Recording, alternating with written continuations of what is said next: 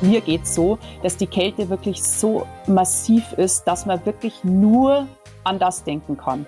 Also ich kenne es jetzt beim Laufen oder was weiß ich, beim Bergsteigen oder sowas, da schweifen manchmal die Gedanken so ein bisschen ab. Aber da bin ich echt wirklich war konzentriert und fokussiert und ich sehe da nur, was ich jetzt gerade mache.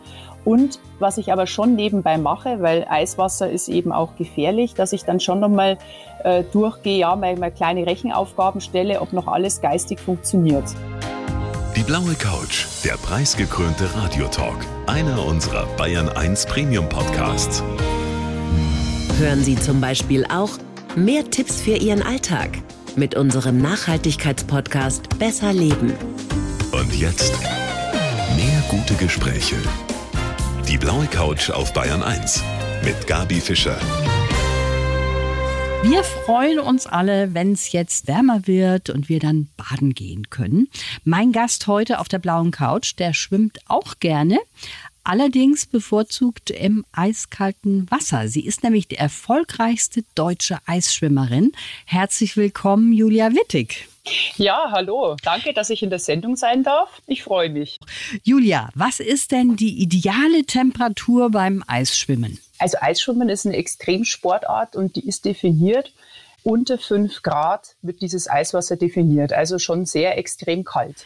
Und das muss man auch vielleicht mal gleich klarstellen, jetzt zu Beginn. Viele hier in Bayern, die mögen das ja auch, Eisbaden zu gehen. Da geht man dann mal kurz ins Wasser, Mütze auf dem Kopf und dann schnell wieder raus. Aber Eisschwimmen hat damit nichts zu tun, ist was ganz anderes. Da schwimmt man wie lange Strecken? Es gibt sehr kurze Strecken von Sprintstrecken von 25 Meter bis zur Königsdisziplin 1000 Meter. Man muss dazu sagen, jetzt, wenn man Eisbaden und Eisschwimmen hat, beim Eisbaden steht ja eher so der gesellschaftliche Aspekt im Fokus, dass man dann vielleicht mal in Gruppen zusammensteht, auch vielleicht mal nur bis zur Hüfte im Eiswasser und manche haben auch Neoprenhandschuhe an, weil die Extremitäten besonders schmerzen im Eiswasser. Und wir Eisschwimmer, wir versuchen uns möglichst schnell durchs Wasser zu bewegen und das natürlich ohne Neoprenanzug, nur in Badehose bzw. Badeanzug. Also das heißt, Sie haben einen ganz normalen Badeanzug an. Richtig. Muss ich nochmal nachfragen, weil das klingt doch sehr extrem. Aber Sie fühlen sich persönlich auch ganz wohl, wenn das Wasser mal wärmer ist, so wie jetzt Auf im Moment. Auf jeden Fall. Jetzt, wenn man schaut, momentan die Temperaturen bei uns im heimischen Wörsee haben so um die 20 Grad. Das ist auch einfach toll, wenn man da mal länger drin sein kann im Wasser. Also Eisschwimmen ist eine Extremsportart unter ganz extremen Bedingungen. Sie lieben ja, das glaube ich, kann ich schon sagen, generell die Herausforderung. Jetzt nicht nur beim Schwimmen, Sie haben auch schon den Watzmann überquert am Stück und den Kilimanjaro bestiegen. Aber Ihr Lieblingselement, das ist das Wasser? Auf jeden Fall. Ich bin ja groß geworden am Chiemsee und wir haben eigentlich jede freie Minute, wenn es dann im Sommer reinging, meine Geschwister und ich am Chiemsee verbracht. Und Wasser ist für mich Lebenselixier es ist einfach herrlich, wohnen zu dürfen, wo man wirklich war um die Ecke, wie ich jetzt hier in Burghausen meinen See habe. Und in Burghausen sind wir bestens ausgestattet mit Hallenbädern und Freibädern, sodass ich hier vollkommen auf meine Kosten komme. Sie haben auch viele Titel als normale Schwimmerin geholt, sage ich jetzt mal in Anführungsstrichen. Aber das letzte Quäntchen zur Spitze hat da noch gefehlt? Ja, richtig. Also ich war jahrelang in der Jugendnationalmannschaft. Ich habe auf bayerischer und süddeutscher Ebene Titel geholt, also in der offenen Klasse bei den Frauen. Meine Wettkampfstrecken waren eigentlich eher so die mittel- bis längeren Strecken, die Strecken, die eigentlich richtig wehtun. Wenn sich jemand mit dem Schwimmen auskennt, 400 Meter Lagen oder 200 Meter Rücken, das waren so meine Distanzen. Und das Beste, was ich schaffen konnte, waren zweimal dritte Plätze bei den offenen deutschen Meisterschaften, also bei den Frauen in 200 Meter Rücken. Ja, und dann war es irgendwann so, dass halt einfach so das bisschen, das Quäntchen noch gefehlt hat, wo man dann mal sagt, Mensch, das wären jetzt richtig tolle Wettkämpfe gewesen, wie jetzt Europameisterschaften oder Weltmeisterschaften. Mhm. Ich habe zwar bei Länderkämpfen teilgenommen, aber ich sage, das letzte Quäntchen hat einfach noch gefehlt. Nach dem Abi haben Sie den Leistungssport aufgegeben und Lehramt studiert. Und dann hat sie eigentlich einen Zufall wieder ins Wasser gezogen. Ein Zufall nämlich beim Schlittenfahren in Burghausen. Richtig.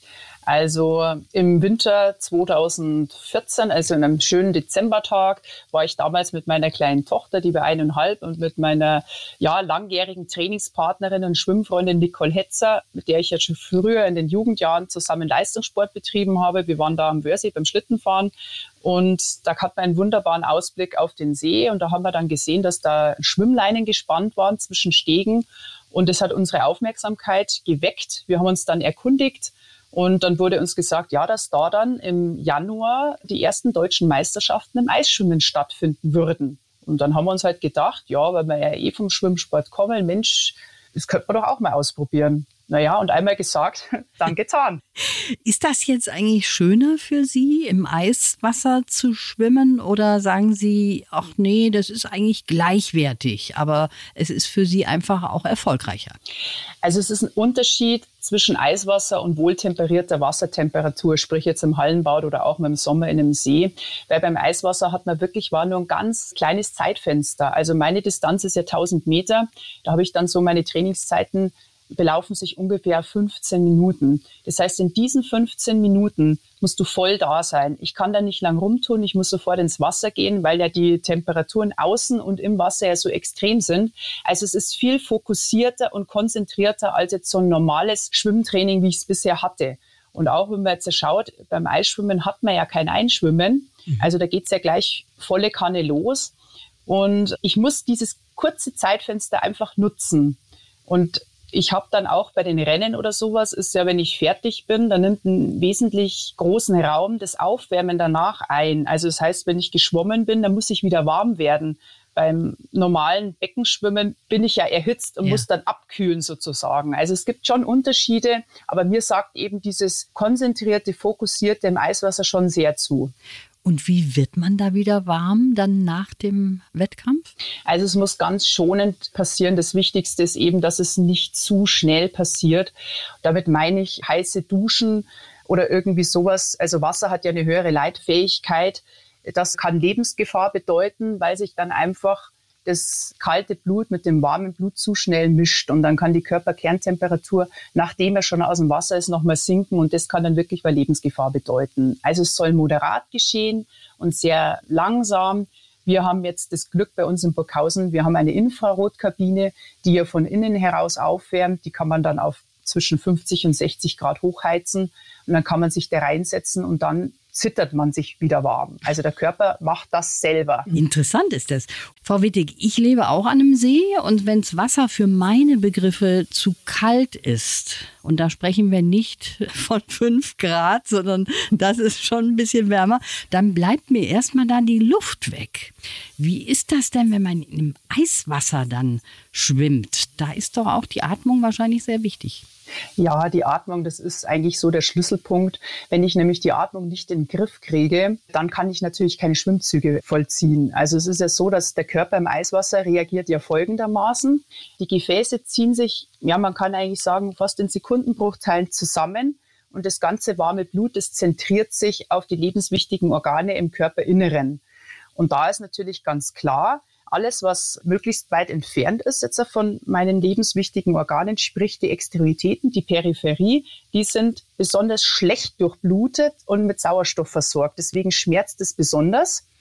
Und dadurch, dass die Gefäße zusammengezogen ist, muss das Herz ja mehr Energie aufwenden, um trotzdem den ganzen Kreislauf in Schwung zu halten. Also muss es schneller pumpen. Und das ist eigentlich das, wo man merkt bei der Atmung, wenn man ins Eiswasser geht, tendiert man dazu, sehr schnell und flach zu atmen. Und das ist diese Brustatmung. Und da muss ich mich eben besinnen und ich in mich gehen, dass ich konzentriert mir, also so mache ich zumindest immer, mir sage, so ruhig atmen, ein, aus und erst wenn ich merke, dass ich die Atmung beruhige, dann kann ich anfangen, um Schwimmzüge zu machen. Verstehe. Also das Mentale ist sehr wichtig. Da sprechen wir auch gleich nochmal drüber.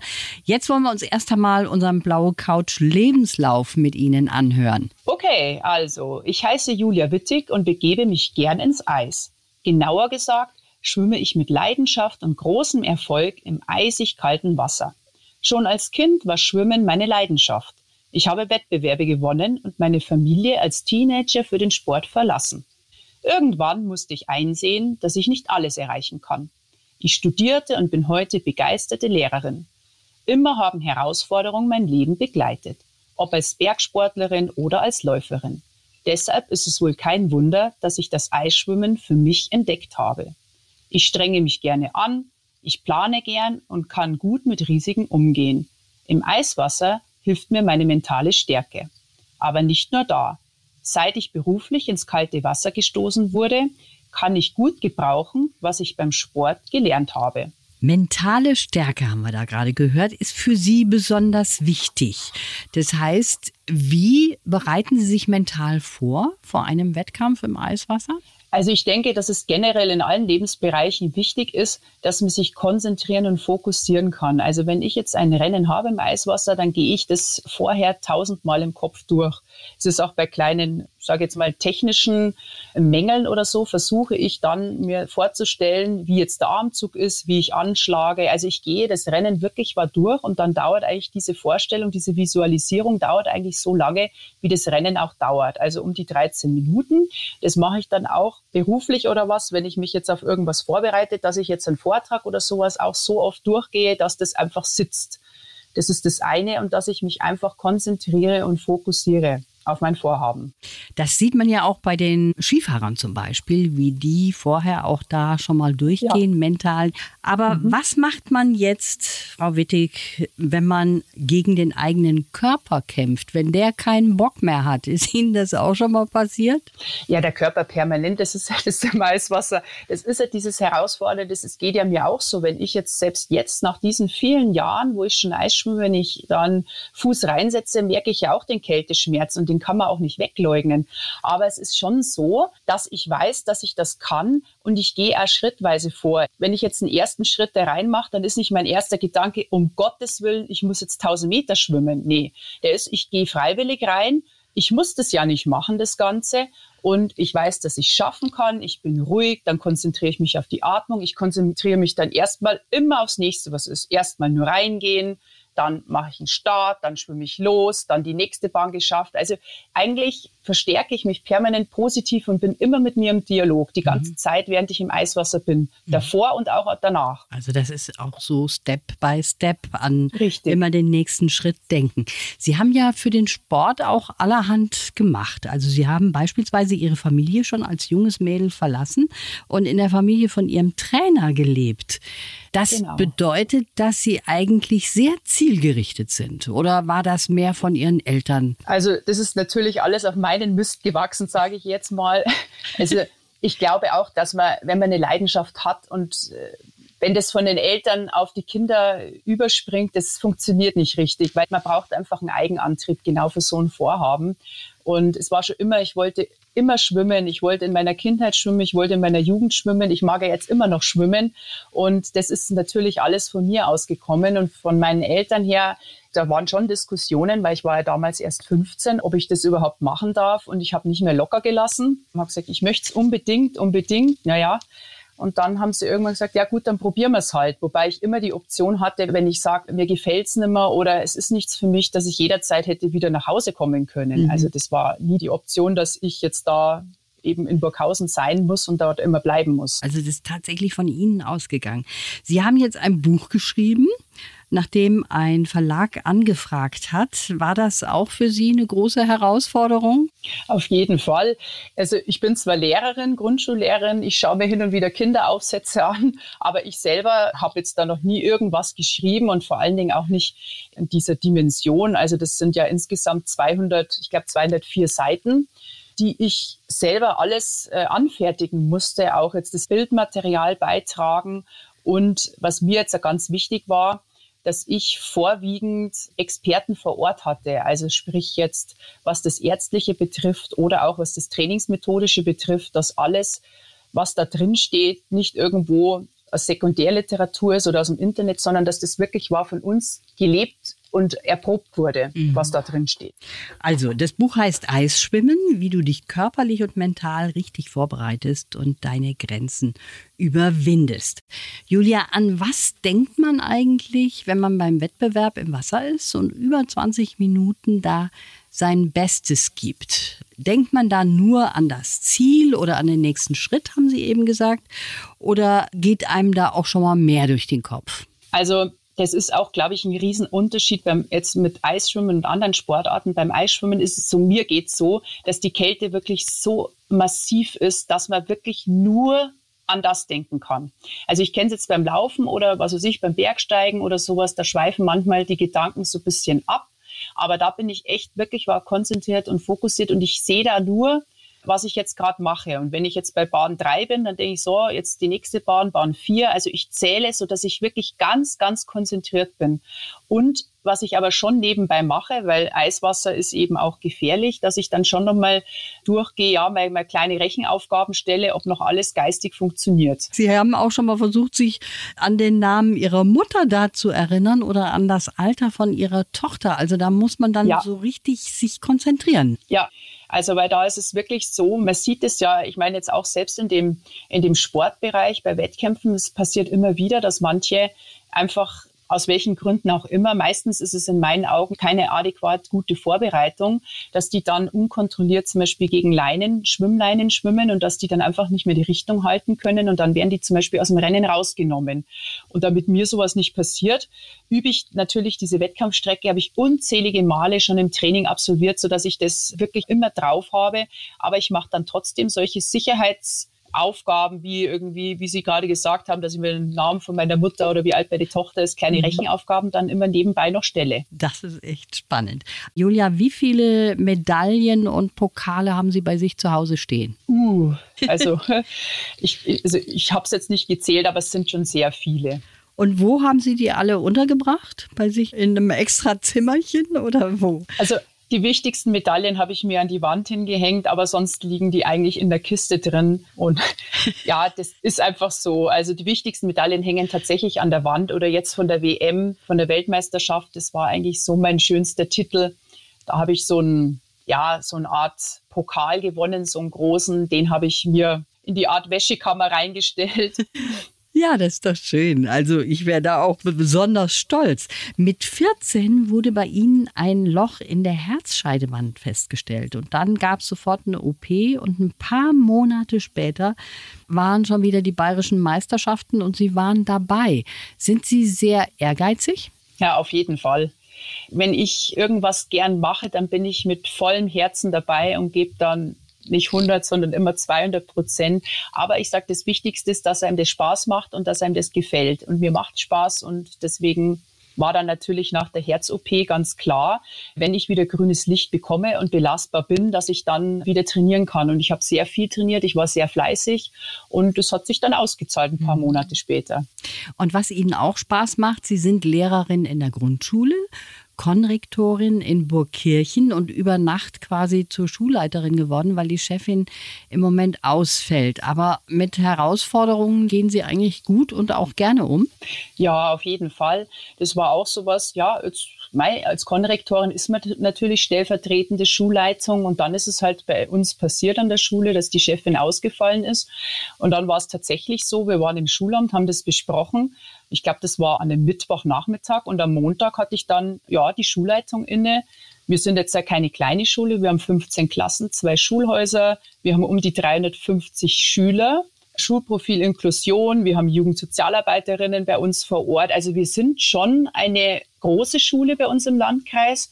Und dann habe ich mir erstmal überlegt, ja, so, jetzt habe ich die Leitung, was machst du denn jetzt eigentlich? Sie haben ja generell viele Kinder auch aus geflüchteten Familien. Jetzt kommen noch die ersten Kinder auch aus der Ukraine dazu. Wie kann man das schaffen bei so kleinen Menschen, die vielleicht auch Schreckliches schon erlebt haben, auch kein Deutsch können zum Teil, die aufzufangen?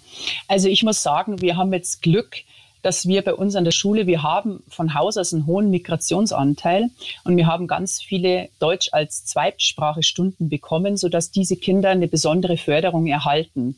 Und jetzt zusätzlich bei den ukrainischen Kindern, da haben wir jetzt momentan hat sich das jetzt eingependelt, ungefähr zehn Kinder.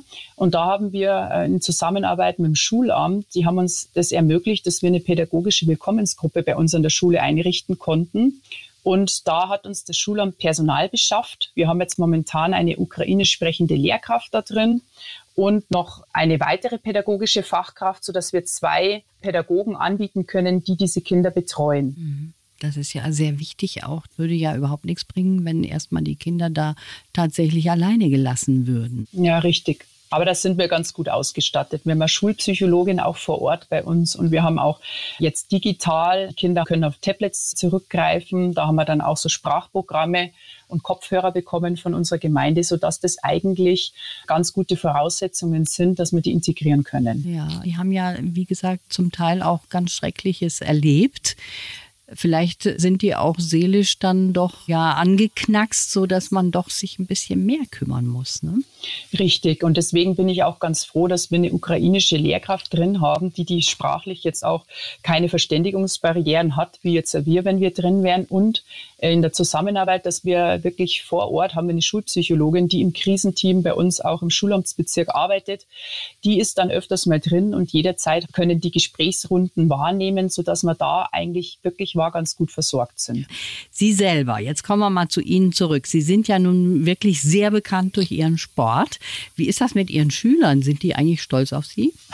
ich glaube schon. Ich kann mir vorstellen, dass der eine oder andere kommt und sagt, Mensch, was Sie da toll machen, das finde ich ganz großartig.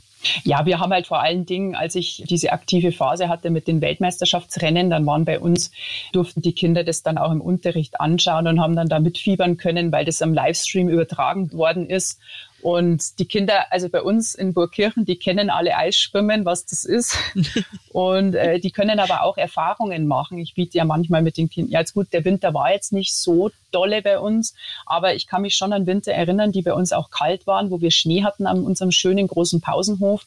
Da habe ich mir dann einfach von den Eltern Einwilligungen eingeholt und dann habe ich die Kinder mal rausgenommen, da sind wir barfuß mal da durch, den Schnee, durch Schneefeld gelaufen, dass die Kinder auch mal so Kälteerfahrungen machen können und das war dann auch ganz spannend spannend für die, dass man so, ja, was heißt es überhaupt, diese Erfahrung mit Kälte? Sie haben eine neunjährige Tochter und mhm. die ist auch schon infiziert vom Schwimmen. Ja, aber die macht selbstverständlich im Warmen, wobei die schon auch mal ins Kalte reingegangen ist, aber die macht ganz normal wie alle anderen Kinder auch mit neun im, im warmen Becken mhm. Schwimmtraining mit. Durch die Mama infiziert. Julia, wie kann man das sagen? Beim Eisschwimmen kämpfen Sie da gegen sich selbst oder gegen die anderen? Hm, schwierig. Also ich glaube, in erster Linie kämpft man gegen sich selbst, aber natürlich ist es ein Wettkampfsport und der ist vergleichbar, wenn man Rekorde schaffen will. Und gerade beim 1000-Meter-Rennen, wenn das fünf Bahnen hat, sind ja noch vier neben mir. Also ist schon so, dass man natürlich dann auch schaut, also ich zumindest, dass ich dann schneller will als die anderen. Sportler müssen ja generell auch lernen, auch mit Niederlagen umzugehen. Man hat ja auch mal schlechte Tage dabei oder ist eben nicht mhm. ganz vorne dabei. Fällt Ihnen das persönlich schwer? Nein, weil wenn ich jetzt irgendwas nicht erreicht habe oder nicht geschafft habe, dann ist schon so, dass ich mich frage, ja, warum? Woran hat es gelegen? Und ich bin jetzt eine Person, ich, ich suche dann immer, ja, was habe jetzt ich falsch gemacht? Also, dass dann nicht irgendwie das Wasser zu kalt oder die Außentemperaturen waren zu kalt oder sonst irgendwas. Da muss ich sagen, nee, es hat heute nicht geklappt, es war nicht gut, ich muss das anerkennen. Was habe ich falsch gemacht? Das wird dann analysiert mit dem Trainer zusammen und dann wird es relativ schnell abgehakt. Also, das ist für mich vorbei und ich knappere nicht lange daran. Also, ich, ja, jetzt ist einfach dann neuer Tag, neues Rennen und dann geht es wieder weiter. Das ist gut, wenn man das kann. Der Sport, der hilft natürlich auch in anderen Bereichen. Sie selber, Sie sagen, Sie sind belastbar, haben Durchhaltevermögen. Hätten Sie das ohne den Sport jetzt nicht in dem Maße?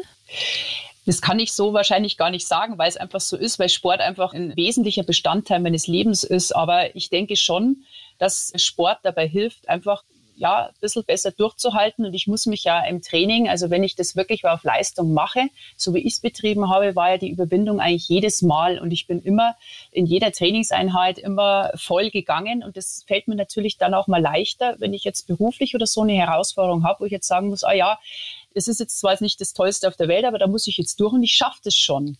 Sie sind Lehrerin in der Grundschule, da haben wir schon eben darüber gesprochen und jetzt haben wir ja schon immer in den letzten Jahren gehört, immer weniger Kinder lernen schwimmen. Wie kann man dagegen steuern? Wer ist da gefragt? Ja, leider. Es ist tatsächlich so, dass immer mehr Kinder nicht schwimmen können. Jetzt natürlich die ganze Corona-Zeit, die hat das Ganze noch äh, verstärkt. Das kann ich beobachten.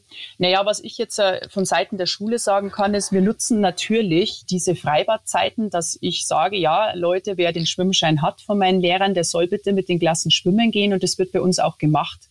Und wir haben da auch ein ganz gutes Verhältnis auch mit der Wasserwacht. In Kooperation stehen wir da, sodass die dann auch gezielt Anfängerschwimmkurse geben können.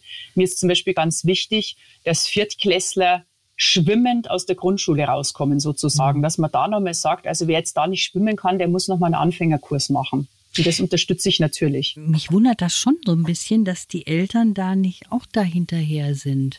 Bei mir war das so, meine Eltern, die haben gesagt, es muss möglichst schnell über die Bühne gehen, mhm. weil so viel passieren kann und man ja dann auch immer unruhig ist als Eltern, wenn die Kinder mal an irgendeinem See sind oder so. Also ich kenne das auch so. Ich glaube, das ist auch eine andere Generation. Wir haben auch alle von meiner Mutter haben wir drei Kinder das Schwimmen gelernt. Aber es ist tatsächlich so, dass Eltern da immer mehr die Verantwortung abgeben. Es mag vielleicht ein Grund sein, dass sie es selber nicht gut können. Das kann auch sein. Mhm. Und glaube ich, dass vielleicht Kinder sagen, ah nee, von meinen Eltern will ich das nicht lernen. Also so ein bisschen die Autorität ja, dass man dann durchgreift und sagt, ja, mei, du, das ermöglicht der Lebensqualität. Ja. Das ist auf jeden Fall schön, dass Sie bei sich an der Schule daran auch arbeiten. Wie ist das jetzt eigentlich im Sommer, Frau Wittig? Kann man da als Eisschwimmerin überhaupt trainieren? Ja, das Schwimmen natürlich, aber das Wichtigste, das kalte Wasser fehlt ja da.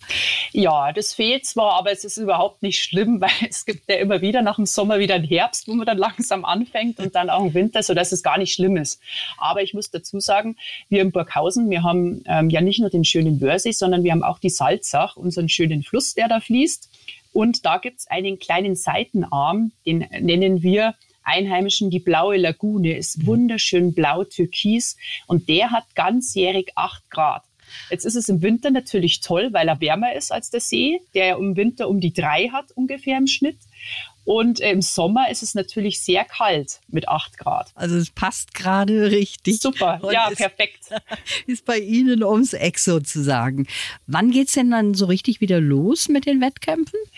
Im Grunde starten wir mit der Vorbereitung im Sommer. Da fangen wir dann an, so Freiwasserwettbewerbe zu schwimmen. Ich bin dann immer so fünf Kilometer Rennen geschwommen. Das ist in den bayerischen Seen und auch mit Österreich zusammen. Das gibt es dann in Kufstein, gibt es auch was im Hechtsee oder Chiemsee, Siemsee, da gibt es eben diese fünf Kilometer Rennen, da habe ich immer dran teilgenommen. Und dann geht's ab Herbst, September, Oktober geht's dann los mit einem ja, ich nenne es jetzt mal in Anführungszeichen Eiswassertraining, wobei wir da noch keine Eiswassertemperaturen haben. Also jetzt können Sie auch mal durchschnaufen, bevor es dann so richtig wieder losgeht. Das war sehr toll, dass Sie uns ein bisschen erzählt haben darüber, wie das läuft, im Eiswasser zu schwimmen. Ich bedanke mich dafür und wünsche Ihnen einen schönen Sommer. Danke. Die Bayern 1 Premium Podcasts. Zu jeder Zeit, an jedem Ort. In der ARD Audiothek und auf bayern1.de. Bayern 1 gehört ins Leben.